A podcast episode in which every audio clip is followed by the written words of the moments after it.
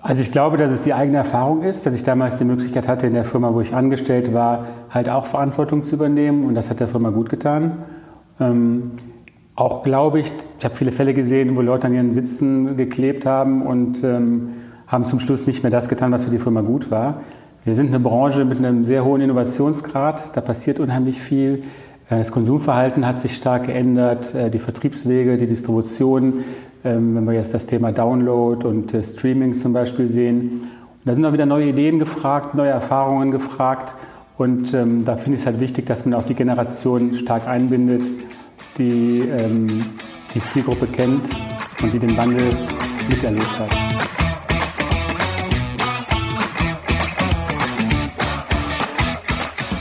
Herzlich willkommen zum Podcast Leadership is a Lifestyle. Der Podcast für Führungskräfte, die neben ihrer Karriere ein erfülltes und gesundes Leben führen möchten. Mein Name ist Regina Volz. Ich zeige dir, wie du das Beste aus dir, deinem Leben und deinem Business machen kannst.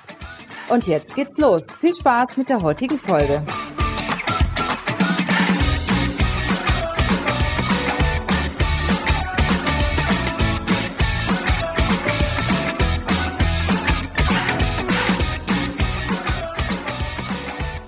Heute habe ich einen ganz besonderen Gast in unserem Podcast und zwar André Franzmann. Herzlich willkommen, André. Ja, vielen Dank für die Einladung. Ja, und zwar ist André Unternehmer und zwar ein richtiger Unternehmer. Viele nennen sich ja Unternehmer, Entrepreneur, die gerade ein Unternehmen gründen, vielleicht einen Praktikanten haben und zwei Studenten. Äh, es nennen sich auch Leute Unternehmer, die 20, 30, 40, 100 Leute haben und selbst sehr aktiv im Unternehmen sind. Für mich ist ein Unternehmer derjenige, der es geschafft hat, dass er selbst nicht mehr in seinem Unternehmen arbeiten muss. Und das hat André geschafft. Ah, das ist eine waghalsige Argumentation. Ich finde, dass ein Unternehmer nicht äh, aufgehört haben muss, um Unternehmer zu sein. Ich finde es toll, wenn, wenn ein Unternehmer es halt geschafft hat, sich ersetzbar, ersetzlich zu machen und dass er es so hingekriegt hat, dass sein Unternehmen auch ohne ihn läuft. Und weil du der Einzige in meinem Bekanntenkreis bist, der das so weit gebracht hat, habe ich dich heute zu meinem Podcast eingeladen, weil es vielleicht den einen oder anderen interessiert, ja, was du machst, wie du das geschafft hast, wie du es geschafft hast, dich aus dem Unternehmen zurückzuziehen, mental, aber auch von der Arbeit her. Erzähl uns doch einfach mal ein bisschen von dir, von deiner beruflichen Laufbahn, ja, und wie du da hingekommen bist, wo du heute bist. Ja, also die Firma, um die es geht, ist die Astragon Entertainment und die äh, Schwesterfirma Astragon Sales and Services. Das sind äh, Firmen im Bereich äh, Entertainment Software. Das heißt, wir machen Computerspiele, Videospiele und äh, Apps für Smartphones. Ähm, ich habe angefangen, schon mit 16 Jahren aus dem Kinderzimmer quasi Computerspiele über Kleinanzeigen zu verkaufen. Die du ähm, selbst entwickelt hast? Nee, da war ich immer äh, nicht der Richtige für. Also das haben andere gemacht und äh, teilweise habe ich auch am Markt äh, frei eingekauft. Ähm, ich war eher so der Marketing- und Vertriebsmann mhm. immer. Also äh, im ganzen Gegenteil, mit Entwicklern habe ich so meine Probleme, das ist so gar nicht meine Welt und äh, im Programmieren bin ich auch gar nicht begabt bin noch nie Freak gewesen und auch nie der leidenschaftliche große Hardcore-Computer-Zocker. Also ich bin eher von der kaufmännischen Seite an das Ganze herangegangen. Also mit 16 Jahren hattest du schon die Idee, äh, ja, Computerspiele zu kaufen und zu verkaufen. Ja, mir hat das Spaß gemacht damals und ein mhm. Klassenkamerad war da deutlich begabter als ich. Der hat ein paar Anwendungen programmiert und ich habe die dann vermarktet. Mhm. Und dann? Ja, und dann äh, habe ich aber ganz normal, weil das ja keine langfristige Geschichte war, mein BWL-Studium angefangen. Ich habe hier in Köln dann äh, sechs Jahre BWL studiert, als Diplomkaufmann dann äh, aufgehört. Bin dann zu einem Computerspieleverlag gegangen als Angestellter, habe das Ganze dreieinhalb Jahre lang begleitet, war zum Schluss dann stellvertretender Geschäftsführer, wobei mein damaliger Chef nach äh, anderthalb Jahren krankheitsbedingt den Sessel geräumt hat und ich hatte da viele Möglichkeiten, mich zu entfalten und quasi schon wirklich unternehmerische Erfahrungen in einem größeren Unternehmen zu sammeln, ohne dass es das eigene war. Also ich bin sicherlich stärker rangeführt worden ähm, durch die Situation, als es normalerweise der Fall gewesen wäre. Was hast du da in dem Unternehmen gemacht? Also eingestellt war ich als Marketing- und Vertriebsassistent, bin dann aber schnell nach ein paar Monaten zum stellvertretenden Geschäftsführer geworden mhm. und äh, bedingt durch die Krankheit des Inhabers bin ich dann quasi in die Geschäftsführung gekommen. Er ist dann ein Jahr ausgefallen und danach äh, hatte ich aber vor, mich weiterzuentwickeln. und wollte die Firma verlassen. Und da hat er mir das Angebot gemacht, dass er seinen Schreibtisch räumt und mir das überlässt, ähm, weil er zufrieden war, so wie es gelaufen ist. Ich habe das dann noch ein Jahr lang gemacht, über ein Jahr, aber er kam dann immer wieder ins Unternehmen und wir hatten noch verschiedene Vorstellungen über die langfristige Ausrichtung. Und dann habe ich dann äh, irgendwann äh, gekündigt und das übergeben wieder an ihn. Und wie bist du dann zum Unternehmer geworden? Ja, ich habe dann eine Wohnung gemietet, äh, 70 Quadratmeter irgendwo in Mönchengladbach, ähm, ganz klein und äh, Möbel aus dem Baumarkt selber zusammengezimmert, einen Mitarbeiter eingestellt und das Geld, was ich hatte, eben halt das Startkapital äh, komplett in die Firma ähm, investiert. Ja, und dann ging es langsam los. Also wirklich äh, ganz von klein auf. Ich habe auch versucht, möglichst wenig Überschneidungen mit der alten Firma zu haben. Also auf äh, Personalseite habe ich nicht versucht, da irgendwelche Leute abzuwerben. Auf Kundenseite, klar, hat man die gleichen Kunden. Das hat natürlich geholfen, die Erfahrungen und die Kontakte. Ja, und so ging es dann langsam los, 1998. 1998, also das sind jetzt ja etwas mehr als 20, 22 Jahre bald. Ne? Fast 22 Jahre. Aha. Und du hast angefangen, dass du mit, mit einem Mitarbeiter, mit einem Studenten, aber du bist ja ziemlich schnell gewachsen, ne? Ja, ganz so schnell ging es nicht, aber äh, wir hatten dann so nach drei Jahren fünf Mitarbeiter, mhm. aber schon relativ viel Umsatz. Also das ist ja ein Consumer-Produkt und äh, im Endeffekt kann man mit relativ wenig Aufwand auch eine höhere Stückzahl produzieren, weil man in der Branche ja nicht selber produziert. Man braucht keine großen Produktionskapazitäten. Das heißt, äh, wenn man als Verlag 100 Stück produziert, ist das vom Aufwand her ähnlich, als würde man 10.000 produzieren. Und so war ein schnelles Wachstum auch möglich ohne dass die Firma jetzt stark wachsen musste. Mhm. Also ist so eine reine Vertriebsgesellschaft dann? Ja, es waren schon eigene Lizenzen, aber wir haben halt die Produktion selbst ausgelagert. Das war ein externer Dienstleister, Presswerk. Und äh, auf die Art und Weise konnte man sehr gut wachsen. Auch das Lager hatten wir extern. Wir hatten kein eigenes Lager. Und ich habe mich auf die zehn wichtigsten Kunden konzentriert, die ungefähr damals 80 Prozent des Umsatzes gemacht haben. Und habe mir gesagt, wenn ich die zehn richtig mache, dann erreiche ich mehr, als wenn ich mich verzettle, weil 80 Prozent des 80, Marktes richtig. Prinzip, ne? Ja, es hat funktioniert. Ist, cool. Man hört es oft, ne, aber es hat wirklich so funktioniert, genau so. Also du hast dich auch wirklich auf, auf die zehn wesentlichen Kunden äh, konzentriert und den anderen Markt äh, laufen lassen. Aber das ist ja, ist ja auf der anderen Seite auch so ein bisschen risikoreich, ne? wenn man sich auf wenige Kunden konzentriert. Es wäre dann risikoreich, wenn äh, die nicht mindestens 80 Prozent des Marktes ausmachen mhm. würden. Aber im Endeffekt, wenn man 80 Prozent des Marktes angeht, äh, als kleine Firma mit geringen Kosten, kann einem eigentlich nicht so viel passieren, wenn das einigermaßen gut läuft. Und die restlichen 20 Prozent, die kann man über Großhändler erreichen. Also es war ja nicht so, dass wir da komplett drauf verzichten mussten. Wir konnten die halt nur nicht selber bedienen ähm, sondern mussten da über Großhändler gehen. Wie habt ihr es denn geschafft, so als kleines Unternehmen, äh, Unternehmen für euch gewinnen zu können, die 80 Prozent des Marktanteils innehatten? Ja, es war schwierig, vor allem äh, was die Kreditwürdigkeit betrifft am Anfang natürlich, weil äh, in der Branche gibt es ein Rückgaberecht. Und wenn das liefernde Unternehmen in die Insolvenz rutschen sollte, dann hätte der Kunde natürlich seine Ware und könnte die nicht zurückgeben. Das mhm. heißt, äh, das war so eine Sache, die schwierig war am Anfang. Wir mussten Kreditversicherungen finden, die uns absichern. Wir mussten teilweise mit Bankbürgschaften Kunden äh, absichern, die von uns Ware bezogen haben. Also genau umgekehrt, wie man es normalerweise kennt, dass man als Lieferant den Kunden absichert. Das war gar nicht mhm. das Problem, es war eher umgekehrt.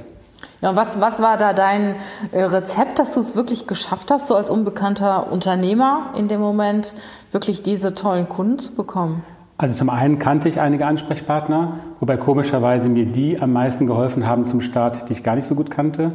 Ich glaube, es ist so ein gewisser Sympathieeffekt, wenn man so als Kleiner startet und äh, einen guten Job macht und sich um die Kunden kümmert, sehr nah am Kunden ist, die Wünsche sieht und äh, flexibel reagiert. Ähm, dann bringt das auch Sympathie rüber und die Kunden wollen dann stützen. Und äh, ich habe auch einen guten Job damals gemacht, also es war für die Kunden ja auch eine gute Geschichte. Also hat es für beide Seiten Sinn gemacht. Ne? Hm. Ja, und heute wohnst du, soweit ich weiß, in Köln, in Dubai, in äh, Mallorca und schaust ab und zu mal bei deiner Firma vorbei. Ja, ich mache sicherlich öfter Urlaub als früher. Das ist jetzt etwas überzeichnet. Äh, ich wohne eine große Zeit des Jahres auf Mallorca, das stimmt. Und mache ab und zu mal da Urlaub, wo die Sonne scheint. Aber das stimmt, dass äh, jetzt eben halt die Geschäftsführer in, in der Firma das Tagesgeschäft übernommen haben. Wann war denn so der Zeitpunkt, wo du gesagt hast, ähm, ich übergebe jetzt die Verantwortung an die Geschäftsführer? Wie groß war die Firma da und was hat zu deiner Entscheidung geführt? Also es war vor zehn Jahren ungefähr. Die Firma war damals schon bei ca. 30 Mitarbeitern und einem ungefähren Jahresumsatz von 20 Millionen Euro. Und ähm, die Entscheidung begünstigt hat äh, die Tatsache, dass ich extrem tolle Leute in der Firma hatte. Also meine Stellvertreterin, die ganz klein als äh, Geschäftsführerassistentin angefangen hat, hat sich immer besser bewährt, hat Kunden besucht und selbstständig betreut. Und ich habe irgendwann gemerkt, dass ich gute Leute nur halten kann, wenn ich auch gute und wertvolle Aufgaben an die übergebe und die Motivation steigere. Und dann war es irgendwann so, dass ich dachte, naja, so 90 Prozent der Dinge können die Kollegen mindestens genauso gut wie du. Und du sitzt hier acht Stunden am Tag für die restlichen fünf bis zehn Prozent. Und ähm, dann habe ich angefangen, immer mehr Aufgaben zu übergeben, habe meine damalige Geschäftsführerin, die auch heute noch dabei ist, ähm, zur zweiten Geschäftsführerin gemacht. Das heißt, wir haben zuerst ein paar Jahre als Tandem gearbeitet und dann habe ich irgendwann gesagt, ich möchte keinen Schreibtisch mehr, ich möchte keine eigenen Akten mehr, keine Unterlagen mehr. Das war dann so die komplette mhm. Abkopplung. Abends musste der Tisch leer sein, sodass ich keine eigenen Aufgabenbereiche mehr hatte, die nur bei mir waren. Und so ist es Stück für Stück gelungen, äh, die Arbeiten zu übergeben. Und äh, bei der Tochterfirma waren es zwei Geschäftsführer, die dann auch ähm, immer stärker wurden, in ihre Aufgaben reingewachsen sind. Ja, und dann konnte ich dann schließlich vor sechs Jahren äh, die komplette Geschäftsführung abgeben bin jetzt Prokurist, gucke so drei bis viermal im Monat in der Firma rein, werde über die wichtigsten Dinge informiert und äh, vertraue auf die Kollegen. Toll. Ich meine, viele Inhaber und Unternehmer hängen ja sehr stark an ihrem Unternehmen, wollen auch die wesentlichen Entscheidungen treffen. Wie hast du es geschafft, dich da so loszumachen von? Also ich glaube, dass es die eigene Erfahrung ist, dass ich damals die Möglichkeit hatte, in der Firma, wo ich angestellt war, halt auch Verantwortung zu übernehmen und das hat der Firma gut getan. Ähm, auch glaube ich, ich habe viele Fälle gesehen, wo Leute an ihren Sitzen geklebt haben und ähm, haben zum Schluss nicht mehr das getan, was für die Firma gut war. Wir sind eine Branche mit einem sehr hohen Innovationsgrad, da passiert unheimlich viel. Äh, das Konsumverhalten hat sich stark geändert, äh, die Vertriebswege, die Distribution, ähm, wenn wir jetzt das Thema Download und äh, Streaming zum Beispiel sehen. Und da sind auch wieder neue Ideen gefragt, neue Erfahrungen gefragt. Und ähm, da finde ich es halt wichtig, dass man auch die Generation stark einbindet, die ähm, die Zielgruppe kennt und die den Wandel miterlebt hat. Und ähm, ich halte nichts davon, jetzt zu sagen, na gut, die dürfen zwar ein bisschen mitspielen, aber man spielt den Frühstücksdirektor und die letzte Verantwortung hat man dann trotzdem selbst. Ich finde, dass man das nur richtig leben kann, wenn man auch die Verantwortung trägt und zum Schluss für das, was man tut, auch wirklich ähm, herangezogen werden kann. Ne? Mhm. Was machst du denn, wenn du so das Gefühl hast, das eine oder andere läuft nicht so nach deinem Sinn? Ja, man versucht es mit einer lockeren Beratung, dann wird man ein bisschen penetranter, dann äh, klar haut man auch schon mal auf den Tisch. Muss ich natürlich auch immer denken, dass selbst wenn Fehlentscheidungen äh, gefällt werden, es auch andere Entscheidungen gibt, wo man selber halt eine Fehlentscheidung getroffen hätte. Also irgendwo sollte es sich mindestens ausgleichen. Und ähm, ja, die Geschäftsführer sind recht zugänglich. Die sind zwar etwas dickköpfig manchmal, gehen ihren eigenen Weg. Das ist ja auch normal. Aber bis jetzt haben wir immer einen Konsens gefunden und äh, die spüren auch, wenn mir was wirklich am Herzen liegt und ich immer wieder anfange, ähm, dass wir da was tun müssen. Und das ist so ein, ja, so ein Automatismus geworden, ohne dass man da wirklich äh, durchgreifen muss. Mhm. Ja, und du sagtest eben, du bist so drei, vier Mal im Monat in der Firma. Was machst du denn den Rest deiner Zeit? Ja, das ist eine gute Frage. Also da muss ich zugeben, dass man da erstmal in so ein Loch fällt. Man stellt sich das immer so schön vor, nicht mehr zu arbeiten und mit einer Pinacolade am Strand. Du bist ja auch noch recht jung, ne? Ja, ähm, es war wirklich schwierig. Könntest ja noch ein paar Firmen gründen. ja, so ein bisschen fehlt mir da die Energie, muss ich zugeben. Ich habe das ja schon jetzt ein paar Mal gemacht, habe auch vorher mitgegründet in der Zwischenzeit. Und ähm, ja, habe jetzt eine ganz gute Mischung gefunden, glaube ich. Aber natürlich fehlt einem die Bestätigung, die man damals hatte, wenn man dicke Aufträge an Land gezogen hat. Es fehlt einem so ein bisschen auch diese familiäre Atmosphäre in der Firma, weil man verbringt ja die meiste Zeit bei der Arbeit. Man kommt da morgens rein, hat den ersten Smalltalk in der Küche und spricht mit den Kollegen, hat mit Kunden und äh, Lieferanten zu tun. Das fehlt einem schon. Mhm. Da will ich ganz ehrlich sein. Auf der anderen Seite kann man das nicht so halbherzig und halbtags machen wenn man äh, so eine Verantwortung ausübt, dann muss man es richtig machen. Und äh, ja, ich habe mir andere Aufgaben gesucht, äh, habe mich ja auch noch um andere Beteiligungen bemüht, ähm, mache noch ein paar andere Dinge jetzt. Und von der Mischung her passt es, obwohl ich ehrlich sein muss, so ein bisschen kitzelt es einen ja doch. Also nochmal irgendwas aktiv mit aufzubauen, würde mir schon Spaß machen. Also du wärst auch offen dafür, irgendwann mal wieder eine eigene Firma zu gründen. Ja, also ich könnte mir das vorstellen. Es müsste passen und äh, ich würde es nie alleine tun. Also es müsste irgendwas sein, wo man äh, mit jemandem zusammen was aufbaut, was einen auch wirklich vom Thema her interessiert und wo man nochmal äh, richtig Leidenschaft reinstecken kann. Das wären so die einzigen, äh, wäre die einzige Konstellation, die ich mir vorstellen könnte. Hm. Ja, was, was rätst du denn jemandem, der das ähnlich machen will wie du? Also ich sage mal zum Beispiel mir, ich habe ja auch mittlerweile mein Unternehmen hier acht Jahre, bin auch aktiv sehr, sehr äh, drin. Und was würdest du mir raten, wie ich da am besten rauskomme? Also erstmal muss jeder natürlich wissen, was das Beste für ihn ist. Es gibt äh, Menschen, die sind unheimlich glücklich, bis zum späten Rentenalter in ihrer Firma zu arbeiten und das kann auch hier und da klappen. Ähm, ansonsten kann man ja nur eins raten, dass man sehr früh anfängt, gute Mitarbeiter aufzubauen, mhm. die in der Lage sind, äh, einen zu ersetzen. Viele haben da Angst, Leute einzustellen, die, äh, die einem zu gefährlich werden, wobei das eher bei Angestellten ist. Die also ja, bei Inhabern ist es dann weniger der Fall. Bei Inhabern weniger, ne? Ähm, aber man muss, finde ich, die Leute auch äh, entsprechend nach oben kommen lassen und nicht versuchen, äh, den allgegenwärtigen Boss zu spielen, der alles im Keim erstickt, weil dann wird man diese Mitarbeiter wieder verlieren, weil die sich in anderen Firmen eine Möglichkeit suchen werden, weiter nach mhm. oben zu kommen. Mhm. Wir sind ja auch ein relativ kleines Unternehmen und äh, da gibt es ja nicht so viele Entwicklungschancen, wenn man nicht ganz nach oben kommen möchte mhm. als Mitarbeiter. Ne? Und wenn man den Kollegen zeigt, dass man äh, bereit ist, auch wirklich in seinem Revier ein bisschen Platz zu lassen und denjenigen langsam nach oben kommen lässt, dann kann man damit viel Motivation gewinnen. Ja, es gibt ja zwei Aspekte, die dem Mitarbeiter unheimlich wichtig sind, die Sie im Prinzip auch schon von Ihrer Geburt her mitgebracht haben. Das eine ist Gestaltungsspielraum. Das heißt, das erste, wenn Sie auf die Welt kommen, Sie breiten sich aus, Sie möchten gestalten, Sie möchten sich entwickeln. Und das zweite ist die Geborgenheit, die du schon im Mutterleib hast. Also du musst irgendwo das Gefühl haben, du bist angekommen. Du bist irgendwo, wo du dich wohlfühlst, wo du eine gute Atmosphäre hast, wo du gewertschätzt wirst, wo du respektiert wirst und dann deinen Freiraum genießen kannst. Und ich habe so das Gefühl, dass du wirklich die Fähigkeit besitzt, das deinen Mitarbeitern zu geben. Ja, also bis jetzt hat es funktioniert. Ich denke, das. Und es ist, ist ja auch eine Fähigkeit, die richtigen Mitarbeiter auszuwählen. Du hast ja eben schon davon gesprochen, dass du die richtigen Mitarbeiter hast, dass du richtig gute Mitarbeiter hast. Und wir hatten uns im Vorgespräch ja auch schon mal kurz unterhalten. Da hast du mir ja auch erzählt, das sind Mitarbeiter, die eigentlich nicht klassisch am Markt verfügbar sind. Wie wählst du deine Mitarbeiter aus? Oder wie hast du äh, in der Zeit, wo du auch selbst noch so aktiv warst, deine Mitarbeiter ausgewählt? Das ist ein Prozess, der hat sich ja über zehn Jahre hingezogen.